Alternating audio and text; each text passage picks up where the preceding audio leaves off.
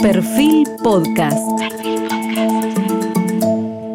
Hoy estamos con el historiador, politicólogo y sociólogo y también empresario, autor del libro El capitalismo no es el problema, es la solución, Rainer Sittelmann.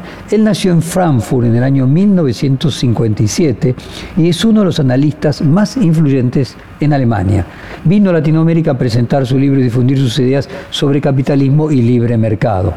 En su libro, él repasa algunos episodios económicos recientes de la historia, dedica su tiempo a la divulgación económica y destaca que, leo en comillas, la clave para el progreso es favorecer el libre mercado.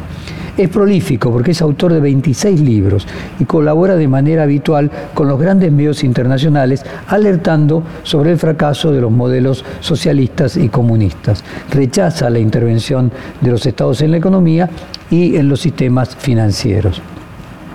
El profesor Sittelmann estudió Historia y Ciencias Políticas en la Universidad Técnica de Darmstadt. Completó su doctorado en 1986 con el grado de Summa Cum Laude sobre los objetivos políticos y sociales, económicos e interiores de Adolf Hitler.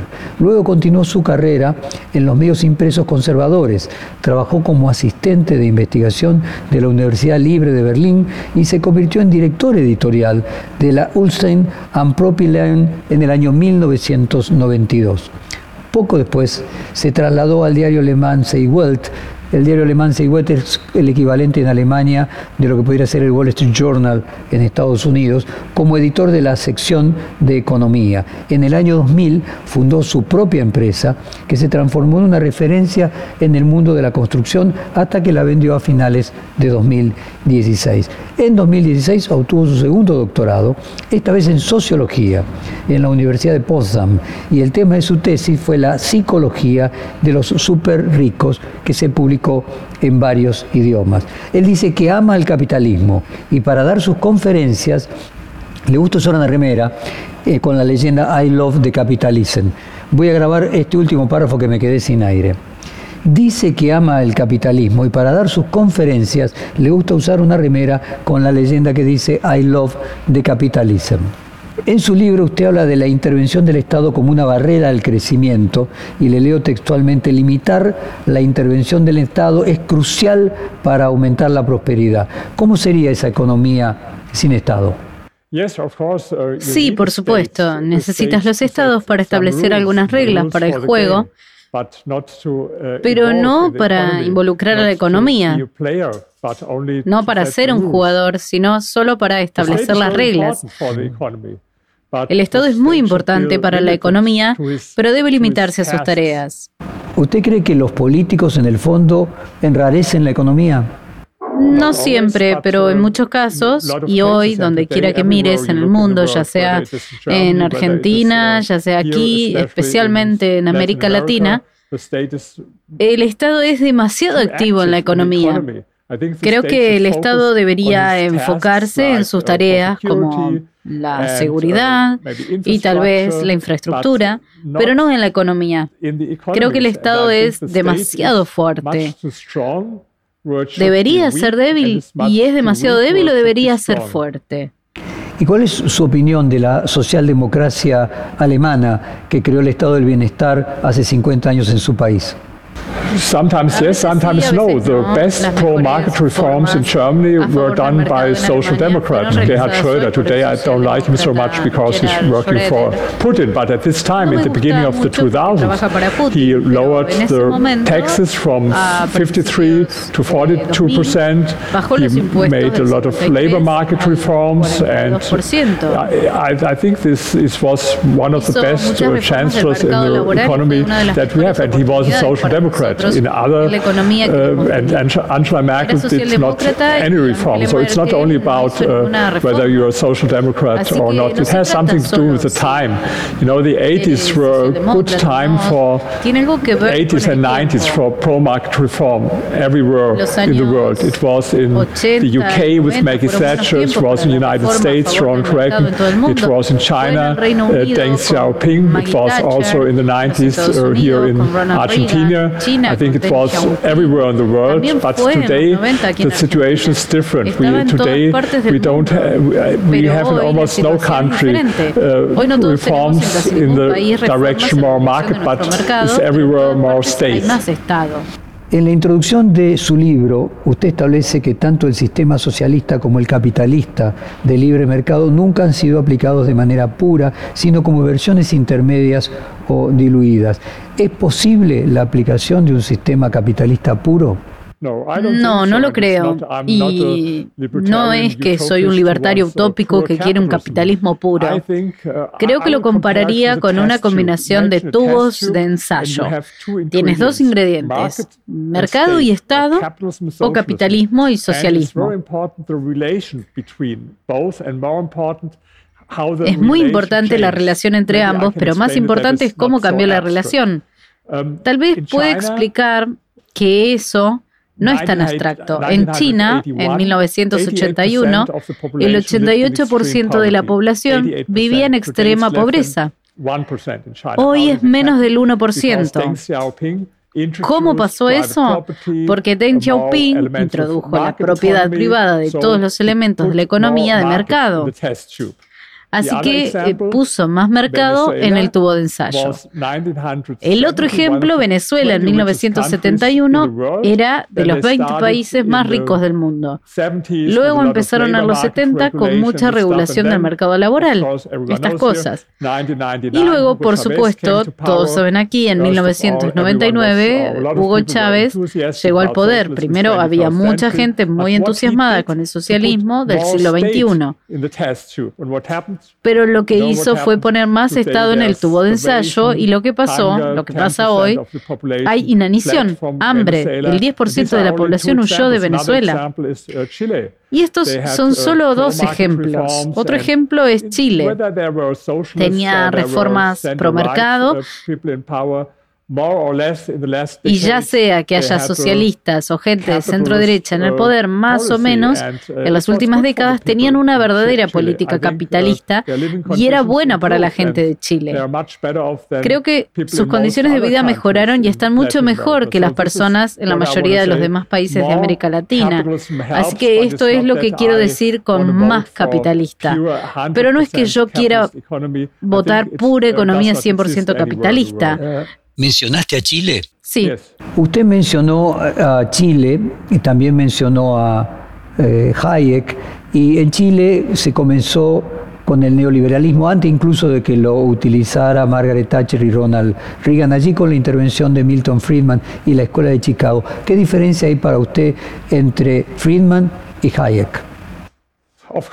Por supuesto que hay algunas diferencias, pero para mí no son tan importantes en general, tienen la misma actitud. Um, y ya seas Mises o Hayek o Milton Friedman, me gustan uh, los dos. ¿Pero encontrás diferencia entre uno y otro? Sí, quizás, pero esto no es lo mío, así que no me interesan tanto las teorías. Soy historiador y por supuesto leí algunos de los libros de ellos. Uh, pero soy historiador y me interesa más no cualquier teoría sobre el capitalismo, sino lo que pasó en la historia y lo que hizo, lo que funciona y lo que no funciona. ¿Y usted por qué cree que nunca se aplicó el modelo de libre mercado puro en ningún país? No es así como uh, funciona el capitalismo. Esto es más como los socialistas quieren implementarlo. Tienen la teoría y luego quieren implementarla en la realidad. Uh, Pero el capitalismo es más como dijo Hayek, el resultado de un proceso espontáneo que se parece más a la existencia de animales o plantas. No estaba en la historia que fuera así. Tal vez Adam Smith escribió un libro y luego alguien dijo, está bien, tenemos que hacerlo aquí con el capitalismo. Si no fuera en China, mencioné China y lo que pasó en los años 80, fue más un proceso de prueba y error con zonas económicas especiales en algunas ciudades de China. Y es como si fuera más como una prueba Uh, como un proceso de prueba y error el capitalismo. Usted en su juventud adhirió a las ideas de izquierda. ¿Cómo fue su proceso de evolución de venir de las ideas incluso hasta de extrema izquierda para llegar a la de libre mercado? Sí, era muy temprano, empecé a interesarme por la política cuando tenía incluso ocho años y luego cuando tenía 13 fundé un grupo maoísta en mi escuela y edité el periódico Bandera Roja. Pero no lo olvides, 13 años. Y luego cuando era adolescente era maoísta, leí todos los libros de Marx, Engels, Lenin, Stalin, Mao. Tal vez como un periodo de 10 años. Luego estudié y el tema de mi primera tesis doctoral fue la cosmovisión de Hitler y especialmente la economía y uh, las ideas de Hitler y la política económica y social. Uh, uh, y en ese momento vi que la teoría del fascismo marxista estaba totalmente equivocada. Y así empezó el proceso. Por uh, supuesto, no es que hoy eres de izquierda y mañana te levantas y trabajas y te pones una remera que diga amo el capitalismo, como hago a veces. Pero este proceso es de décadas. Durante la pandemia, si los estados no hubiesen asistido a las empresas para que pudieran pagar los sueldos a sus empleados, y a las personas en mayor vulnerabilidad con ayudas económicas, incluso con la compra de vacunas, la situación de la pandemia habría sido aterradora. ¿Cómo hubiera imaginado usted eh, una situación de una pandemia como la del coronavirus con un Estado débil o directamente sin Estado? La pandemia es un buen tema porque lo que vi eh, fue el fracaso del Estado, no el fracaso del mercado. Fracasaron en Brasil, fracasaron incluso en Alemania, en casi todos los países tuvimos un fracaso del gobierno. Lo que uh, funcionó fue el capitalismo, las grandes farmacéuticas malvadas como Pfizer. Tal vez las empresas emergentes más pequeñas que inventaron las vacunas.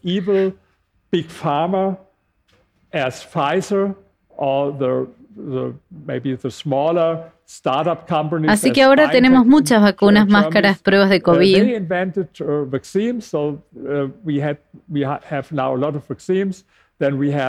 Los mercados libres uh, funcionaron, pero el gobierno fracasó en la mayoría de los casos. Así que uh, creo que es un buen ejemplo de cómo los intelectuales de izquierda uh, les gusta hablar todo el día sobre el fracaso del mercado. Preferiría hablar más sobre el fracaso del Estado y la pandemia creo que es un buen ejemplo.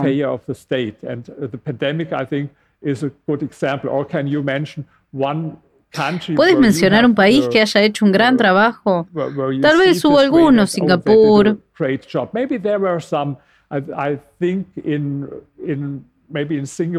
Corea del Sur. No hicieron un tan mal trabajo como, por ejemplo, en Brasil, si comparas.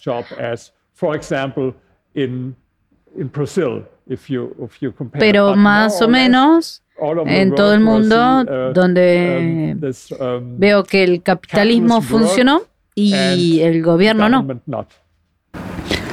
¿Cuál es la función que cumple el sistema de precios en una economía de libre mercado a diferencia de el que cumplía en una economía socialista y de mercado dirigido? ¿Y cuál es la diferencia esencialmente entre uno y otro? Sí, es una buena pregunta porque los precios son absolutamente esenciales. El primero que lo demostró fue Ludwig von Mises hace 102 años, porque el precio envía una señal, qué, uh, qué producir, en qué cantidad. En la economía de mercado, los negocios privados toman la decisión de qué producir, pero si tienen razón con esa decisión o no, depende de los consumidores y se puede ver en los precios. Y por esa razón los precios son muy importantes. Y en el socialismo tienes algo que llaman precio, pero en realidad no es un precio porque no son los empresarios quienes deciden qué producir uh, y qué cobrar por ello. Pero estos son políticos o funcionarios del gobierno por lo que estos no son precios reales, lo que tienes en una economía socialista. Para usted, ¿el sistema de precios es un sistema económico o es un sistema político? Creo que es una herramienta económica y donde sea que empieces a abolir el precio tienes muchos problemas. Puede verse hoy incluso con la política de los bancos centrales, de la Fed de los Estados Unidos, o peor que esta, la del Banco Central Europeo. Las tasas de interés también son precios. Precios si necesitas dinero para alguien y si tienes política de tasa cero o cero intereses. No significa nada más abolir los precios. Y ves ahora lo que sucede como resultado de ello. Empezamos a tener tasas de inflación como nunca antes las habíamos tenido en décadas. Y por otro lado, tenemos estas tasas de interés cero. Uh, uh, Les digo un ejemplo uh, de cómo es esto en Alemania. Ahora tenemos una tasa de inflación del 8%, pero su tasa de interés es cero, incluso menos que cero. Y esto es una gran diferencia con lo que sucedió a principios de los 70. Teníamos una tasa de inflación similar, pero en ese momento teníamos una tasa de interés de alrededor del 10% y ahora tenemos cero. Y esto no significa otra cosa que la expropiación de personas que quieren ahorrar dinero. Yo creo, conoces el problema aquí en Argentina mucho mejor que yo. Algunos economistas me mostraron una estadística. Yo he sabido esto de que desde 1945 habías tenido solo 10 años sin la inflación de dos dígitos en los 90.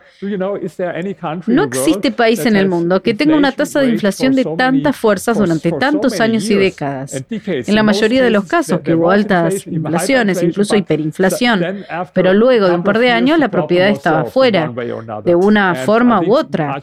Y creo que Argentina es el tipo de excepción, no sé, quizás vos sepas mejor que yo. En sus conferencias usted afirma que los jóvenes, sobre todo los millennials, no conocen la historia. Por ejemplo, los efectos del socialismo en China respecto de la pobreza y las muertes que causó. Sin embargo, en Argentina tenemos un político en ascenso que defiende las ideas del libre mercado, por ejemplo, propone dolarizar la economía y en las últimas elecciones legislativas fue quien más votos obtuvo en proporción a sus electores y sus seguidores son sobre todo muy jóvenes. ¿Conocía este fenómeno y cree que es algo aislado o una tendencia de la juventud en el mundo? No, no es una tendencia, es solo aquí en Argentina. No conozco otro país en el mundo para los jóvenes, es una forma de ser cool, ser liberal o libertario, como parece ser ahora en Argentina. En la mayoría de los países es un llamado moral ser de izquierda o incluso en Alemania tenemos uh, mucha gente que votan por el partido de la crema, por ejemplo, pero no por ser liberales ni libertarios. Son jóvenes, ellos no lo aprenden en la escuela, ellos escuchan mucho sobre los males del capitalismo, pero no sobre el socialismo. Te doy un ejemplo. Mi libro comienza con este capítulo sobre China, el llamado Gran Salto Adelante de Mao, que iba a ser el gran experimento socialista en la historia. Y 45 millones de personas murieron. Doy conferencias por todo el mundo. Les pregunto a los jóvenes, ¿han oído hablar de eso en la escuela? Y casi nadie ha escuchado sobre eso en la escuela. Creo que es un desastre. 45 millones de personas murieron y escuchan solo 5 minutos o nada en la escuela. Es un gran problema que en la escuela te enseñen sobre los males del capitalismo, pero nada sobre el socialismo. Esta es una de las razones por las que estoy escribiendo libros como este y por la que doy conferencias sobre este tema, porque creo que es muy importante saber algo de historia.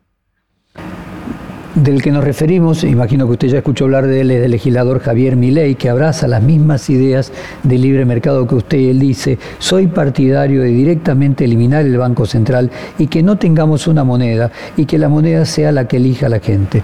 ¿Está usted de acuerdo con esta idea? Primero que nada, no lo he conocido en persona. Uh, Conocí a otros políticos como López Murphy, Expert,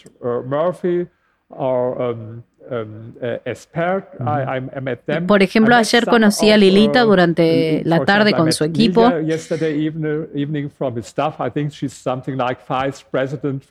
Creo que ella es algo así como cinco presidentes de su partido, pero no he hablado con él. No sé mucho uh, sobre sus ideas. Pero por supuesto, pienso que está con el Banco Central. Creo que él sabe esto, que no puedes hacerlo de un día para el otro. Esta es uh, una uh, teoría de Hayek también para la libre competencia de diferentes monedas y creo que, por supuesto, esta sería una buena idea para Argentina. Por ejemplo, ahora estoy hospedado en el hotel y no me dejan pagar en dólares, tengo que cambiarlo. Pero puedo pagar hasta con mi tarjeta de crédito porque no tengo el Plutón, sino el otro dólar. Escuché eso aquí, que hay cuatro o más tipos de dólares distintos, de especies distintas, de tal vez más dólares, y esto es algo que debería abolirse, que puede pagar aquí siempre y también en dólares. Este debería ser un primer paso para abolir el Banco Central. Tal vez esta podría ser la idea que después eh, de haber hecho muchas otras reformas económicas que son necesarias aquí en Argentina, como bajar los impuestos, eliminar muchas regulaciones, reformas del mercado laboral, creo que hay muchas otras cosas que tienes que hacer primero. Su propuesta de sistema capitalista es a la cual en el que el mercado regula los comportamientos de los actores y viceversa. ¿Se puede decir que la economía terminaría siendo lo que regularía todas las relaciones sociales? Eso depende. Como se mencionó antes, el Estado tiene sus tareas.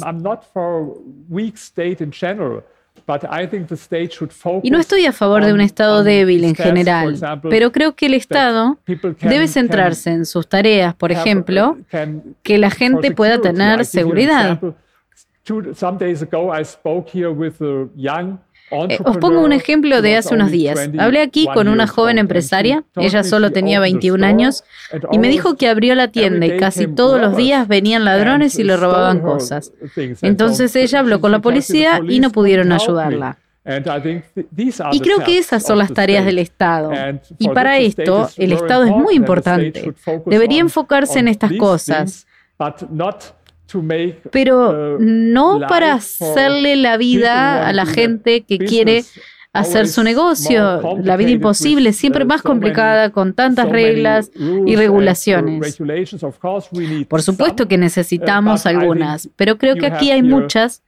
y en Alemania también tenemos demasiadas y en la mayoría de los otros países también. El filósofo liberal Isaiah Berlin habla de dos conceptos de libertad la libertad positiva, que es la libertad de controlarnos a nosotros mismos y elegir responsablemente según los propios intereses, y la libertad negativa respecto a que nos controlen los demás. Para que sea posible implementar una economía de libre mercado, deberíamos poder confiar en que todas las personas puedan hacer uso de su libertad positiva y creer que no se cometería con ellas abusos. ¿Cómo piensa la libertad individual en el sentido de una economía de libre mercado? ¿Cumple un rol el Estado en crear libertades? To be honest, I didn't get exactly what positive freedom means if you distinguish it from negative freedom. Maybe you can explain it in your own words again. Pero usted no leyó el ensayo de Isaiah Berlin sobre las dos libertades. No. lamentablemente no, no sé la diferencia. Bueno, Isaiah Berlin, que es un famoso liberal, eh, cuando tuvo que asumir la cátedra en Oxford de filosofía política, él dio una conferencia, como se acostumbra a todo profesor titular cuando asume una cátedra, explicando estas dos diferencias entre las libertades positivas y negativas. Y normalmente se dice de que los libertarios están preocupados solo de la negativa, que no le impidan hacer algo, y no de las positivas, que darle posibilidad de libertades a otros. Para ser honesto, no entendí la idea. Tal vez podamos cortar esto porque no entiendo realmente la diferencia entre este libre positivo y negativo. Si podrías darme un ejemplo de esto que me sea más fácil. A ver, le pongo un ejemplo de cada una. El caso de la libertad negativa es que un dictador, un autócrata, me impida hacer algo leer determinado libro, tener determinado comportamiento. Mientras que la libertad positiva sería que la sociedad, el Estado, genere condiciones para que yo pueda ejercer esa libertad. Por ejemplo, no ser analfabeto y tener acceso a la educación. Esa es la diferencia entre la positiva y la negativa. Hablaste del Estado y luego hablaste de la sociedad. Creo que esto no es lo mismo. ¿Quiere decir que el Estado debe crear libertad? ¿Cómo debe el Estado crear libertad? Solo puede garantizar libertad. Por ejemplo, el Estado crea libertad en la vejez con un sistema de jubilación pública. Creo que no es creado por el Estado, es creado por el trabajador, por la gente que trabaja por su dinero o que pagará por esto al Estado. Es necesario que el Estado organice el aporte obligatorio de esos fondos y su distribución además de que no todos los beneficiarios aportaron. Pero en realidad, sabes que es al revés. Las personas a las que se les paga su jubilación es como un esquema Ponzi del dinero por lo que estás trabajando hoy.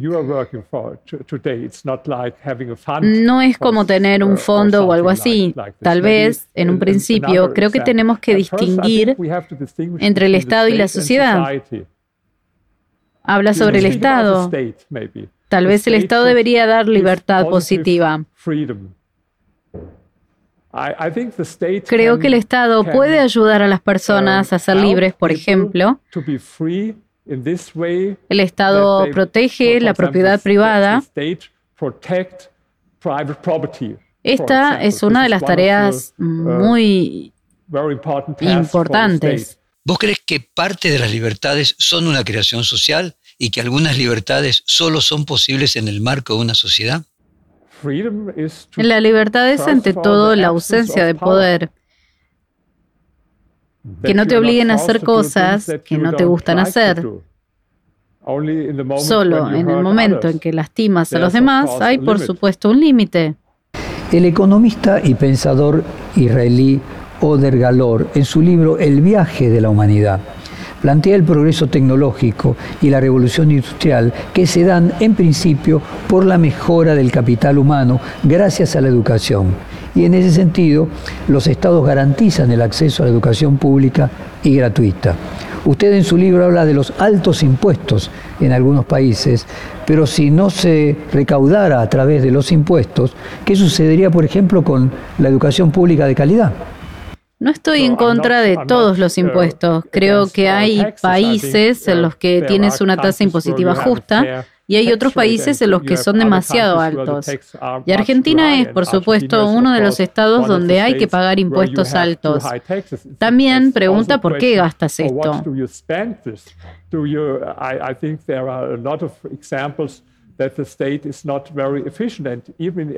Creo que hay muchos ejemplos de que el Estado no es muy eficiente. Uh, e incluso en educación no estoy en contra o no estoy en contra de la idea de que el Estado no debe administrar algunas escuelas o universidades. Pero creo que un sistema mixto de esta manera no es tan malo.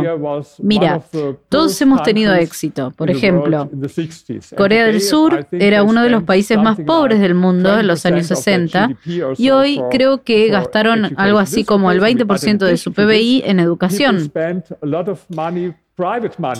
Esto está bien para mí, pero además de eso, la gente gastó mucho dinero, dinero privado para la educación. Eh, Cuando llegan a casa a las 4, por ejemplo, tal vez están dos horas en casa uh, y luego van por la noche a escuelas privadas y pagan privadas. Y creo que esto no es una mala idea, así que no estoy en contra de todos los impuestos, pero creo que hoy en día es muy difícil encontrar un país en el que no tenga suficiente Estado, pero es mucho más fácil encontrar países en los que tengas demasiadas regulaciones e intervencionismo. Y eso es especialmente cierto aquí, para muchos países de América Latina, pero también en Europa. Discúlpeme, pero usted leyó a los filósofos eh, liberales, a Montesquieu, a Locke, a Stuart Mills. Algunos sí, por supuesto, uh, Montesquieu, pero para ser honesto, no me interesa tanto la teoría. Soy historiador y leo muchos libros casi todo el día. En mi próximo libro cité 360, pero no tantos libros sobre teoría de esos 360 libros. Hay tal vez 10 o 15 sobre teoría y los otros son sobre economía e historia.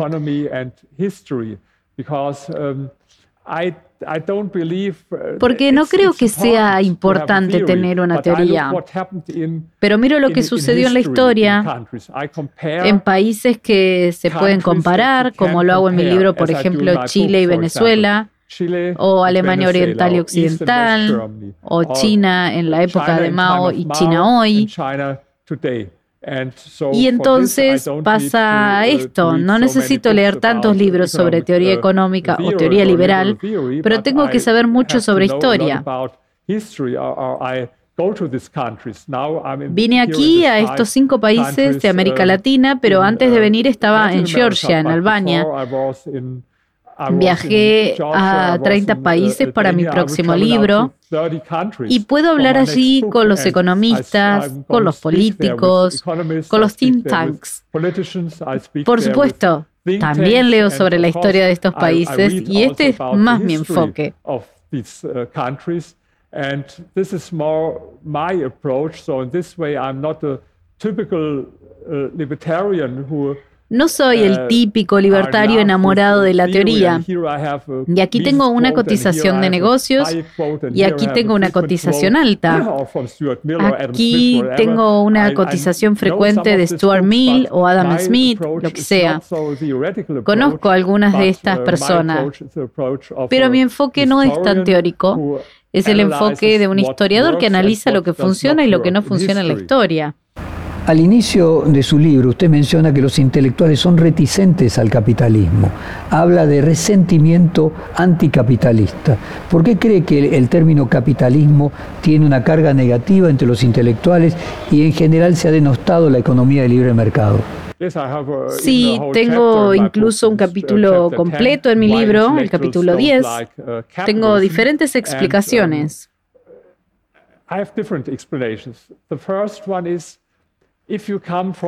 La primera es si vienes de una familia académica. Por ejemplo, yo vengo de una familia académica. Entonces aprendes.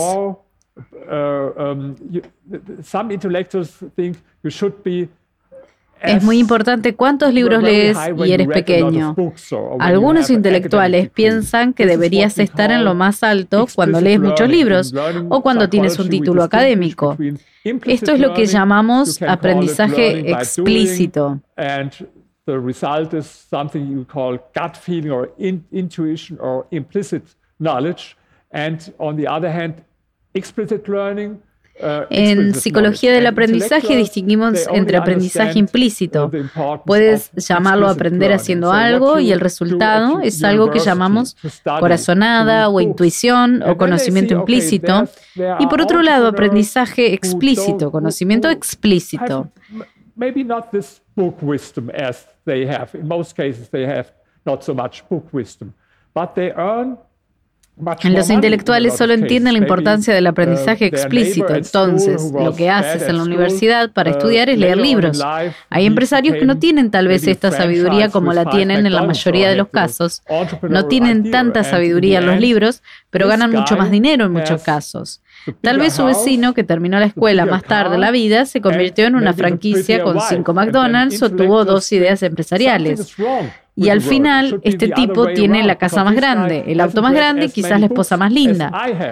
Los intelectuales piensan que algo anda mal en el mundo. Debería ser al revés, porque este tipo no ha leído tantos libros como yo. Entonces, para ellos es una prueba de que el mercado está equivocado, que este es un resultado incorrecto y creo que es una idea falsa. Eso solo porque no entienden la importancia del aprendizaje implícito y el conocimiento implícito, porque solo conocen um, ese tipo de conocimiento, el académico.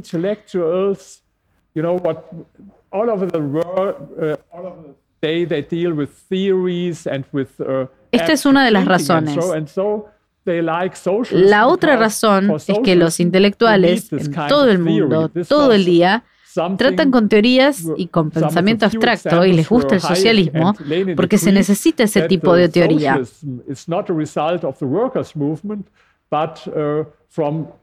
Algunos de los pocos ejemplos fue Hayek.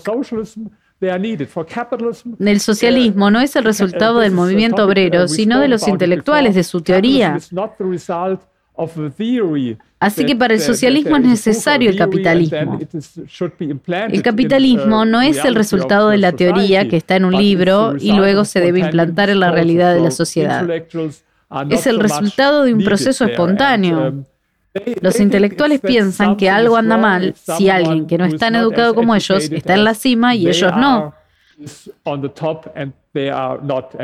Esto tiene algo que ver con la envidia y son algunas de las razones que encontrarán en mi libro sobre por qué a los intelectuales no les gusta el capitalismo. Usted mencionó nuevamente a Hayek y al mismo tiempo que Hayek fue el padre de la Escuela Económica Austríaca, a pocos kilómetros de distancia de Viena, en el Vaticano, el Papa León XIII hizo la famosa encíclica sobre el trabajo y hay una escuela económica vaticana eh, que podríamos decir es humanista y contraria a la de la escuela más materialista de Austria. ¿Cuál es su propia visión de la ideología económica que lleva adelante el Vaticano y especialmente la del Papa Francisco.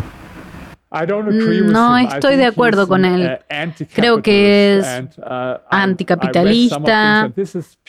Leí algunas cosas y esto es pura uh, retórica anticapitalista.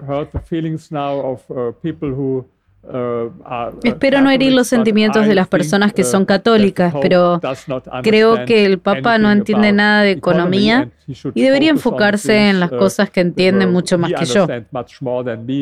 Pero debería dejar de hablar de cosas de las que no entiende nada y esto es especialmente la economía.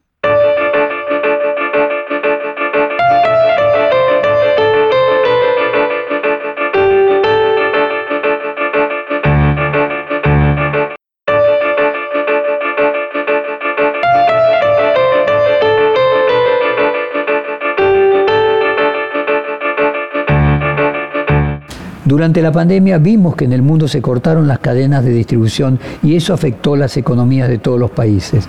¿Cómo afecta la globalización a una economía de libre mercado?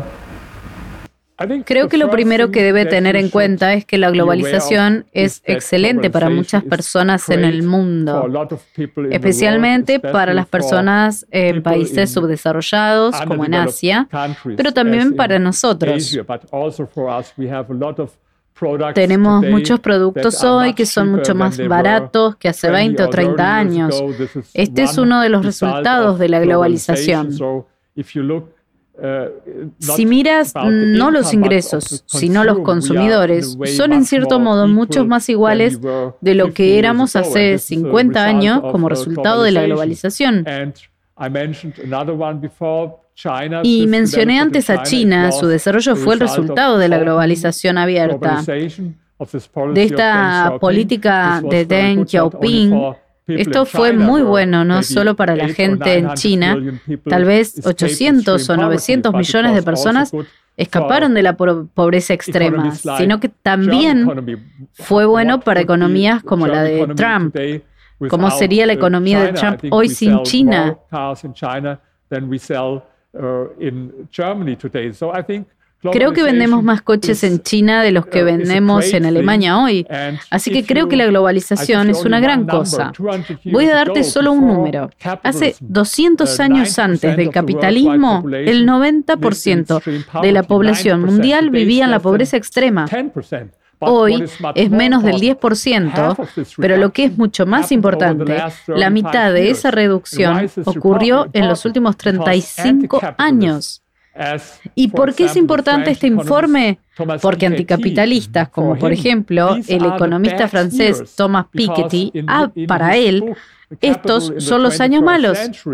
Porque en su libro El Capital en el siglo XXI dice que la mayor parte del siglo XX la desigualdad disminuyó y recién a partir de los años 80 o 90 fueron los años malos antes de que la desigualdad comenzara a empeorar. Estos son los malos maestros. Y si los malos maestros son los mismos, ¿por qué tanta gente escapó de la pobreza extrema como nunca antes en la historia? Creo que está mal enfocarse en la desigualdad. Es mucho más importante centrarse en la pobreza. Y si te enfocas en la pobreza, creo que no puede haber duda de que la globalización capitalista es un gran avance para la mayoría de las personas en todo el mundo. Con la guerra en Ucrania quedó de manifiesto el problema de abastecimiento energético de Europa y sobre todo en el caso de Alemania con el gas que depende directamente de Rusia. ¿Cómo se independiza Europa del abastecimiento del gas ruso y cómo impactará eso en la economía europea? Sí. Creo que esto es resultado de una política muy mala de nuestro gobierno en las últimas décadas y no solo de un partido, fue culpa de Angela Merkel y por supuesto de Gerhard Schröder, que está en la nómina de Putin. Fuimos advertidos por otros estados europeos, los Estados Unidos nos advirtieron con mucha frecuencia que esto causaría muchos problemas, pero ignoramos todas estas advertencias y ahora tenemos el problema. No se puede solucionar de un día para el otro. El gobierno alemán ahora, con el Partido Verde especialmente, quieren resolverlo de esta manera, con energía solar y con energía eólica. Pero tengo dudas de que sea una buena idea. Hubo un artículo en el Wall Street Journal, incluso dos años antes que comenzara este desarrollo, y el titular era La política energética más tonta del mundo. Esto era sobre Alemania. Y estoy absolutamente de acuerdo en que tenemos la política energética más tonta del mundo, porque no puedes deshacerte de la energía nuclear al mismo tiempo y también pulir una planta de carbón. No es posible lo que estamos haciendo allí. El resultado sería que tendríamos que importar electricidad y energía, quizás de otros países como Francia o Polonia, para tener, sobre todo de Francia, más energía nuclear. Esta fue una muy mala idea, no solo sobre esta guerra de Ucrania y la dependencia de Rusia, sino incluso si piensas en el tema del cambio climático. Creo que es un gran error detener la energía nuclear. Este fue uno de los mayores errores que cometió nuestro gobierno en Alemania. Pero ahora, el sistema de libre mercado como el que usted propone, en el caso de las guerras como la que sucede en Ucrania, que dispara el precio de los alimentos en todo el mundo de la energía, ¿cómo resuelve esas externalidades del libre mercado? El sistema de libre mercado no puede resolver ninguno y todos los problemas del mundo cuando hay una guerra y la guerra tiene consecuencias negativas. Eh, no es como una especie de espejo que hay un mercado libre y un sistema y habrá un muro que tendrá en este caso ningún efecto. Um, Por supuesto que tiene uno. Pero también pienso siempre cuál sería la alternativa si fuera el intervencionismo estatal, por ejemplo. Algunas uh, personas ahora piden una parada de precios y no funcionará. Uh, Estamos en el mundo y no hay tiempo. Tenemos la experiencia de la historia. No funciona y no funcionará hoy como no funcionó en el pasado. Así que creo que no hay alternativa a una economía de libre mercado, porque la alternativa es una economía planificada, una economía controlada por el Estado. Esto no funcionó porque no hay un solo ejemplo en los últimos 100 años de que haya funcionado. Esta es la razón por la que estoy en contra del socialismo. No es por razones teóricas. Pero miro lo que pasó. Probaron esta alternativa al sistema de libre mercado. ¿Dices que estoy a favor del sistema de libre mercado? Sí, porque toda esta alternativa que intentaron no funcionó y lo intentaron de tantas maneras en China, de otra manera como en la Unión Soviética, en Alemania del Este, de otra manera como en Corea del Norte, en Venezuela de otra manera y en el socialismo democrático como Suecia o el Reino Unido en los años 70. Pero lo que tenían en común es que fracasaron sin excepción. Es una idea estúpida si tienes nuevos problemas grandes que intentas resolver con un sistema que no ha funcionado en ninguna parte del mundo. No hay tiempo. Las migraciones y los refugiados son también un desafío para las próximas generaciones. ¿Cómo se imagina usted que podría resolver el problema desde la filosofía del libre mercado? En mi libro tengo un capítulo sobre África, que es el continente con los mayores problemas en el mundo con el hambre y la inanición. ¿Y por qué esto? Porque África es el continente donde no hay suficiente libertad económica ni suficiente capitalismo. Comparé África y Asia. ¿Qué hicieron en África después de la Segunda Guerra Mundial?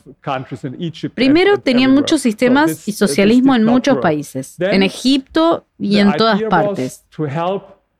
No funcionaron. La idea era ayudar a África con ayuda al desarrollo, lo que tampoco funcionó. Obtuvo miles de millones de dólares de ayuda para el desarrollo, pero no funcionó tan bien. Por el contrario, hay algunas teorías y opiniones de que la ayuda al desarrollo hizo más daño que bien a esos países. Y ahora lo comparo con Asia. No recibieron tanta ayuda para el desarrollo como África, pero eligieron otro camino. Eligen el camino de la economía de libre mercado, el capitalismo. Hable de Corea, Corea del Sur. Ese fue uno de los países más pobres, tan pobre como los países africanos más pobres de hoy. He estado en Corea del Sur, es un gran país de gran economía hoy. Hablamos de China, Singapur, Vietnam. Estuve en Vietnam. Conozco a mucha gente y es increíble lo que pasó allí. Pero la razón no fue la ayuda al desarrollo, sino que la razón fue más capitalismo en todos estos países. Y si analizas de dónde vienen los refugiados y a dónde van, siempre vienen de países que no tienen suficiente libertad económica para ir a países que tienen más libertad económica.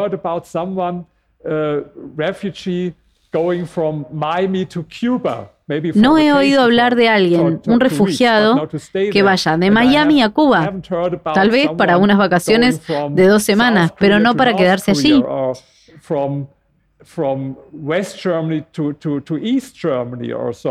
Y no he oído hablar de alguien que vaya de Corea del Sur a Corea del Norte o de Alemania Occidental a Alemania Oriental. Y es lo mismo, si miras el índice de libertad económica de la Fundación Heritage, es una clasificación de todos los países del mundo. También puedes llamarlo la escala del capitalismo, donde ves cuán alto es el grado de libertad económica de cada país. Y si miras en África, este es el continente con más estados que no tienen suficiente libertad económica. Y esta es la razón por la que hay tanta pobreza, hambre, todos estos problemas. Entonces, para África sería cierto, al igual que lo fue para Asia, el capitalismo no es el problema, el capitalismo es la solución. Esto también es cierto para África.